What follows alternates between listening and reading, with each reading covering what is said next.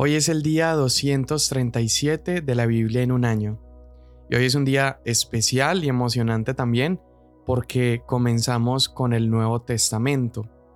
Vamos a empezar a leer los Evangelios y solamente quiero animarte a que puedas escuchar el episodio bonus detrás de Mateo porque va a ser importante para entender el propósito de este Evangelio y cómo Mateo es de gran importancia para continuar con la revelación escrita que es la palabra de Dios. Entonces vamos a leer Mateo capítulos 1 al 3 y el Salmo 81. Mateo 1. Libro de la genealogía de Jesucristo, hijo de David, hijo de Abraham. Abraham fue padre de Isaac, Isaac de Jacob y Jacob de Judá y de sus hermanos. Judá fue padre de Fares y de Sara, cuya madre fue Tamar. Fares fue padre de Esrom y Esrom padre de Aram. Aram fue padre de Aminadab, Aminadab padre de Naasón, y Naasón de Salmón. Salmón fue padre de Booz, cuya madre fue Rahab. Booz fue padre de Obed, cuya madre fue Ruth. Y Obed fue padre de Isaí, Isaí fue padre del rey David. Y David fue padre de Salomón, cuya madre Betsabé había sido mujer de Urías. Salomón fue padre de Roboam, Roboam de Abías y Abías de Asa. Asa fue padre de Josafat, Josafat de Joram y Joram de Usías. Usías fue padre de Jotam, Jotam de Acaz y Acaz de Ezequías. Ezequías fue padre de Manasés, Manasés de Amón y Amón de Josías. Josías fue padre de Jeconías y de sus hermanos durante la deportación a Babilonia. Después de la deportación a Babilonia, Jeconías fue padre de Salatiel y Salatiel de Zorobabel. Zorobabel fue padre de Abiud, Abiud de Eliakim y Eliakim de Azor. Azor fue padre de Sadoc, Sadoc de Akim y Akim de Eliud. Eliud fue padre de Eleazar, Eleazar de Matán y Matán de Jacob. Jacob fue padre de José, el marido de María, de la cual nació Jesús, llamado el Cristo. De manera que todas las generaciones desde Abraham hasta David son catorce generaciones, y desde David hasta la deportación a Babilonia 14 generaciones, y desde la deportación a Babilonia hasta Cristo, 14 generaciones. El nacimiento de Jesucristo fue como sigue. Estando su madre María comprometida para casarse con José antes de que se llevara a cabo el matrimonio, se halló que había concebido por obra del Espíritu Santo. Entonces José su marido, siendo un hombre justo y no queriendo denunciarla públicamente, quiso abandonarla en secreto.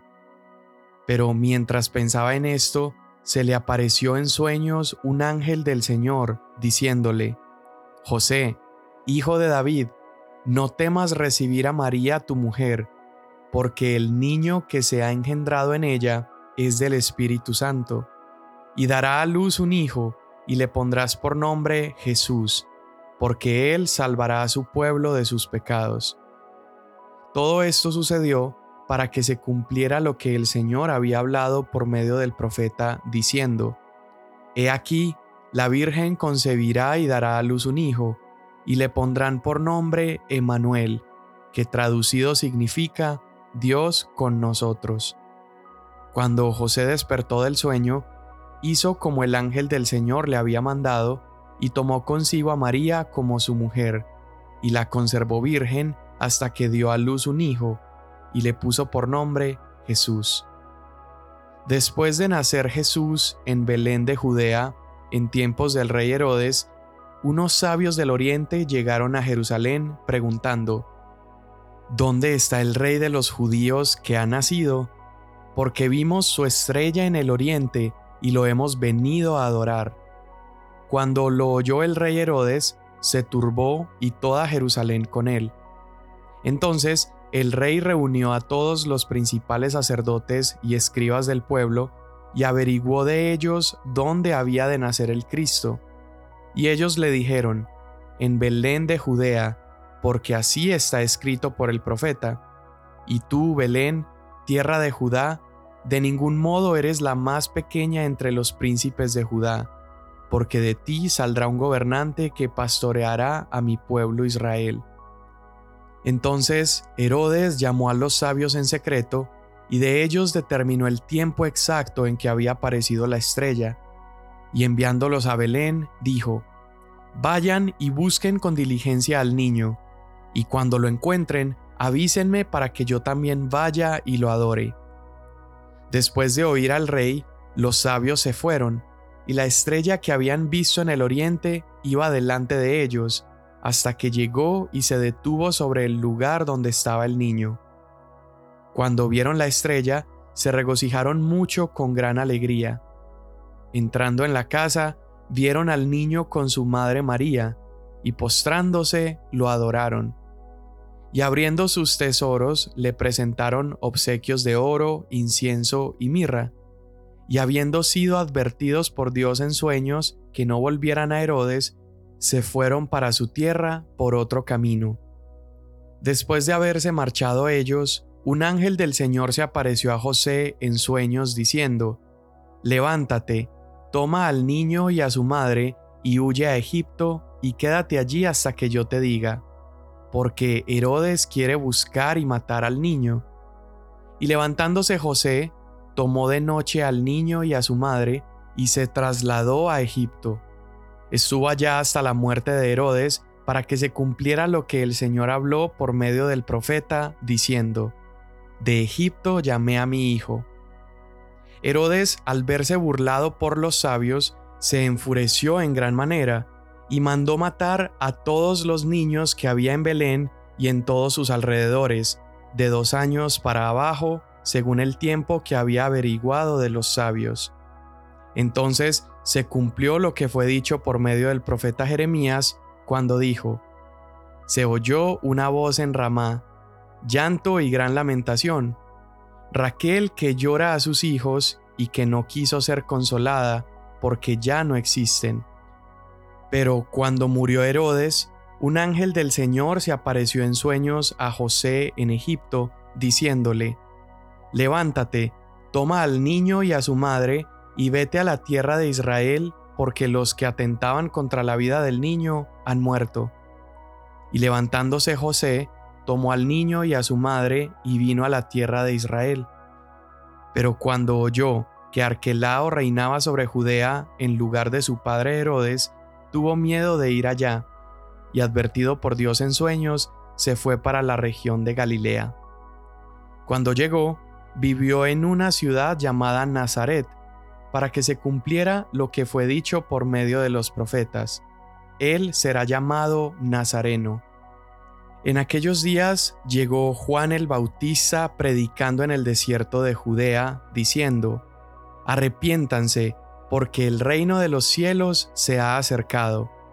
Porque este Juan es aquel a quien se refirió el profeta Isaías cuando dijo, Voz del que clama en el desierto, preparen el camino del Señor, hagan derechas sus sendas.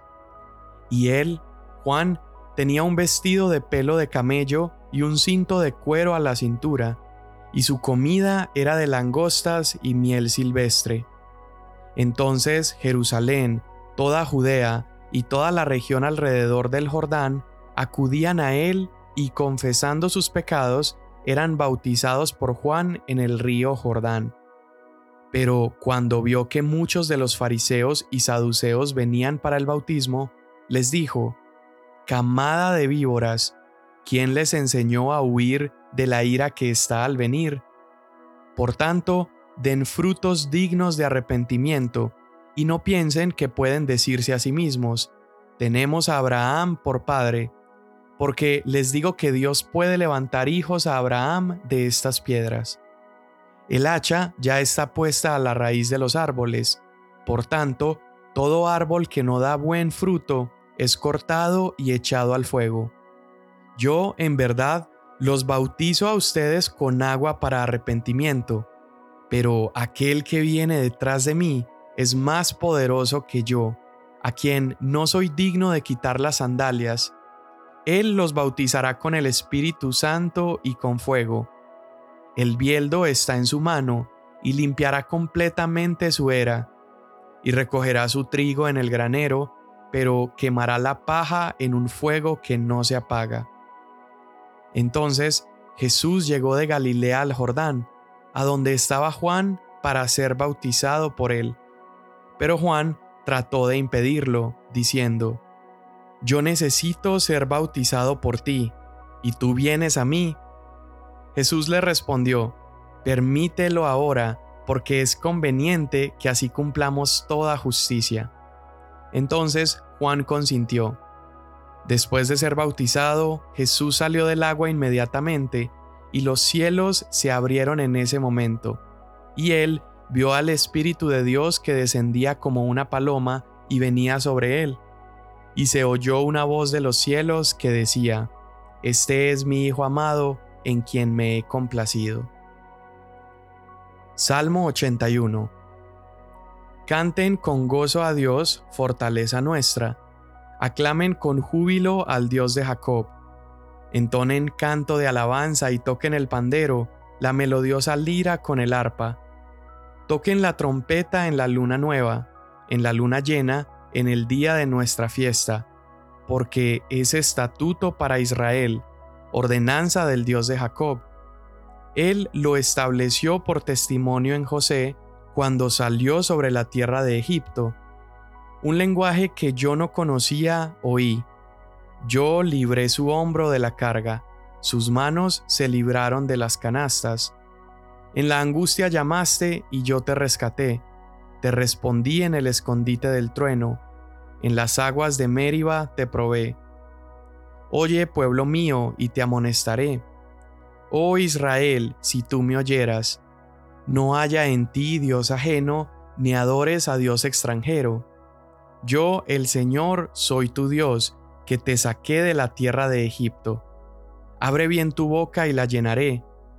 Pero mi pueblo no escuchó mi voz, Israel no me obedeció. Por eso los entregué a la dureza de su corazón, para que anduvieran en sus propias intrigas.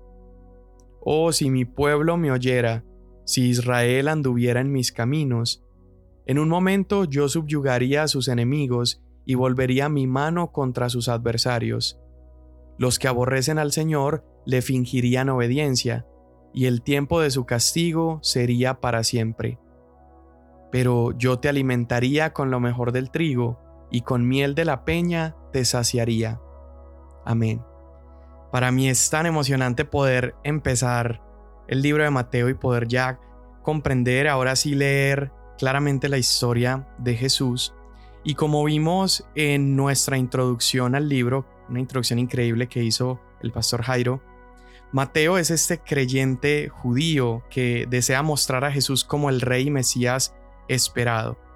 Y vamos a ver a lo largo del libro, incluso en estos primeros tres capítulos, vemos cómo Mateo hace referencia a tres hombres del Antiguo Testamento y por medio de los pactos que Dios hizo con esos tres hombres, esas promesas que le hizo a esos tres hombres, vemos un mensaje que Mateo quiere darnos acerca de Jesús. Esos tres hombres son Abraham, Moisés y David. Y para refrescarte un poco los pactos o las promesas que Dios había hecho, la promesa de Abraham era que por medio de sus hijos serían benditas todas las naciones. La promesa a Moisés era que si el pueblo mantenía y cumplía la ley de Dios, ellos vivirían con Dios.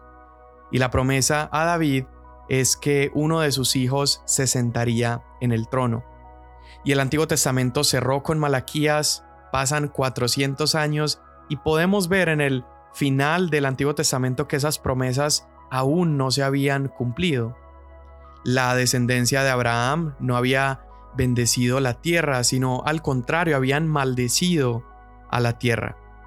La ley de Moisés se había roto una y otra vez y había quedado en el olvido. El trono de David se encontraba vacío, no había un rey sobre Jerusalén y el pueblo de Dios estaba disperso. Entonces, ¿dónde quedaron todas esas promesas? Bueno, el Evangelio, según Mateo, comienza con una genealogía y usualmente las genealogías tienden a ser aburridas o pensamos que no significan nada. Pero esta genealogía resalta a dos de los antecesores de Jesús, como lo dijo Jairo Amnun, el padre Abraham y el rey David. Y luego comienza esta lista de nombres donde Mateo demuestra que Jesús es el receptor directo de todas las promesas y de los pactos hechos a Abraham y a David. Ahora, para Mateo fue importante no solamente demostrar la legitimidad de Jesús como descendiente de David, sino que él se va también hasta Abraham, y esto es importante, precisamente para mostrar que él es el cumplimiento de ambos pactos o ambas promesas. Ahora, no se queda ahí, también en esta lista de nombres hay varios nombres interesantes. Por ejemplo, hablemos de las mujeres mencionadas en la genealogía. Se menciona a Tamar, a Raab, a Betsabé, se menciona a Ruth.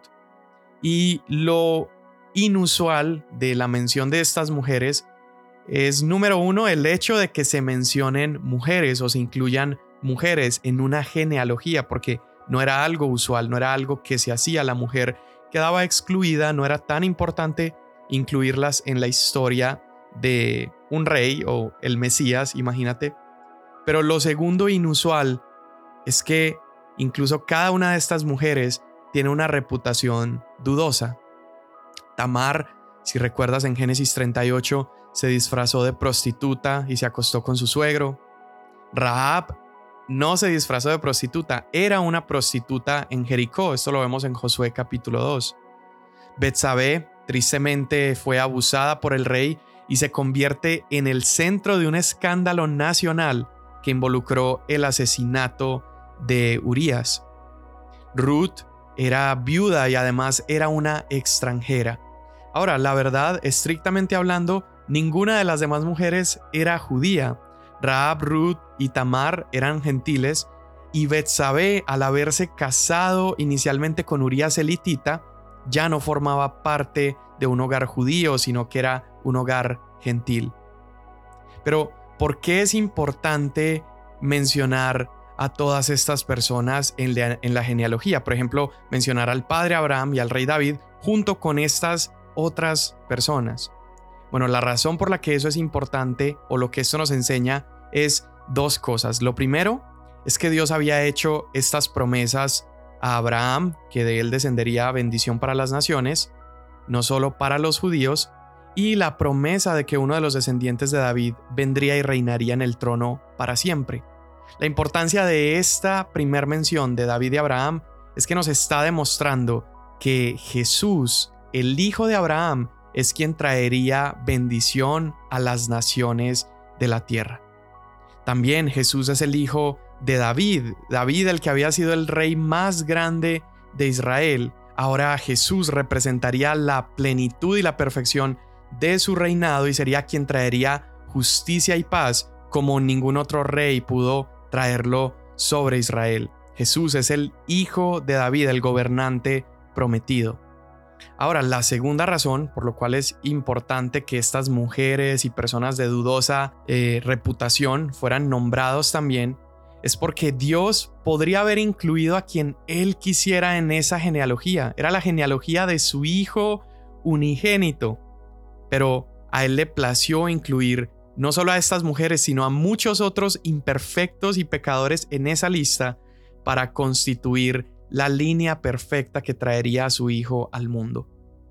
Esto nos enseña el deseo impresionante de Dios por tomar algo roto y hacerlo algo nuevo. El hecho también de que hubieran incluidos extranjeros en esa lista nos muestra que definitivamente la bendición Dios la traería por medio de Jesús también a los gentiles y a todas las naciones. Entonces, ya vemos que se le otorga a Jesús un par de títulos. Es Jesús, el hijo de David, es Jesús, el hijo de Abraham, pero también Mateo termina diciendo que a partir de todos ellos nació Jesús el Cristo. ese tercer título que se le da, el título de Mesías o Cristo. Vimos en la introducción que tiene que ver con ser el líder ungido, ¿verdad? El rey esperado. Y sin embargo Jesús no vino cumpliendo esas expectativas de los judíos acerca de liberarlos del dominio romano. Ellos esperaban tal vez un guerrero, un gran soldado, con un gran liderazgo, pero en lugar de esto Jesús vino a enfrentar la muerte en una cruz romana para redimir al mundo de los pecados. Jesús, el Cristo, es el líder ungido que ofrece libertad a la humanidad de todos los pecados. Entonces, esto que parece ser una lista larga de nombres sin significado profundo, en realidad tiene un gran significado teológico este, esta genealogía de Jesús, porque a través de esta lista vemos que Jesús lleva a cabo el plan divino que ha estado en marcha hasta este punto y el cual no pudo ser cumplido a plenitud en el Antiguo Testamento, Jesús viene definitivamente a cumplirlo. Luego de la genealogía leemos la historia de su nacimiento y esta historia contiene un montón de cosas difíciles y duras. Vemos el matrimonio de José y María puesto en la cuerda floja, vemos el infanticidio de niños por parte de Herodes, pero aún en todas estas escenas difíciles, Mateo nos deja saber que Dios ha estado cumpliendo sus promesas. Un montón de veces, unas cuatro o cinco veces leímos en estos tres capítulos a Mateo decirnos, esto sucedió para que se cumplieran las escrituras o esto sucedió para que se cumpliera la promesa de tal profeta. Y así es. Aquí en esos capítulos están haciendo ese niño del cual habíamos leído en Isaías. Están haciendo aquel que sería Emanuel, Dios con nosotros. Están haciendo aquel que estaba profetizado que naciera en Belén. Pero hay algo más. Vemos que Mateo ya nos apuntó a Jesús como aquel que cumpliría el pacto de David y el pacto de Abraham, pero ahora lo vemos también relacionando a Jesús con el pacto de Moisés. El rey Herodes tenía la intención de eliminar a Jesús al ordenar la ejecución de todos los niños menores de dos años. Sin embargo, después de que José recibe una advertencia en un sueño, puede escapar con Jesús y María a Egipto. Y este episodio, esta escena, nos recuerda también la historia de Moisés, quien tuvo que escapar la, matanza de niños ordenada por Faraón, esto lo vimos en Éxodo capítulo 1, y al igual que Moisés, Jesús también está destinado a ser el redentor para liberar a Israel de su esclavitud de una vez por todas. Entonces fíjate lo que está haciendo Mateo. Mateo nos está comprobando que Jesús es el cumplimiento de las promesas a Abraham, Jesús es el cumplimiento de las promesas a David, pero también Jesús es el cumplimiento de las promesas a Moisés. Para cumplir otra profecía, Dios le dice a José que ya era seguro salir de Egipto y regresar a su hogar. Y de manera similar, asimismo, Israel tuvo que salir de Egipto en el pasado, así como Jesús, de bebé, de pequeño, tiene también que dejar Egipto.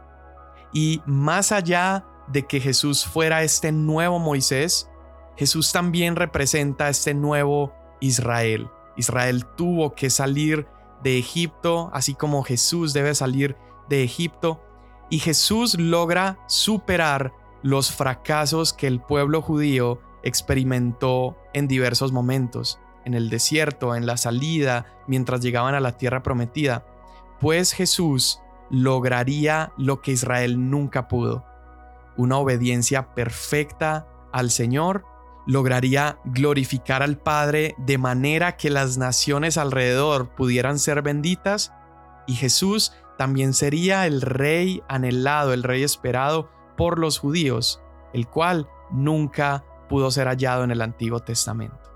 Jesús es un nuevo y mejor Abraham, es un nuevo y mejor Moisés y es un nuevo y mejor David. Y esto es solamente el inicio del Nuevo Testamento. Señor, te damos tantas, tantas gracias por la complejidad y la simpleza del Evangelio, por lo hermoso y lo profundo de tu palabra.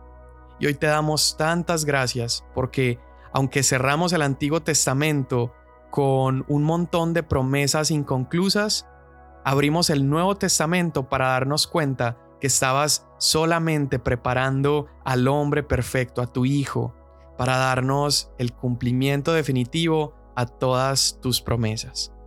Te damos gracias en el nombre de Cristo Jesús. Amén. Mañana nos vemos.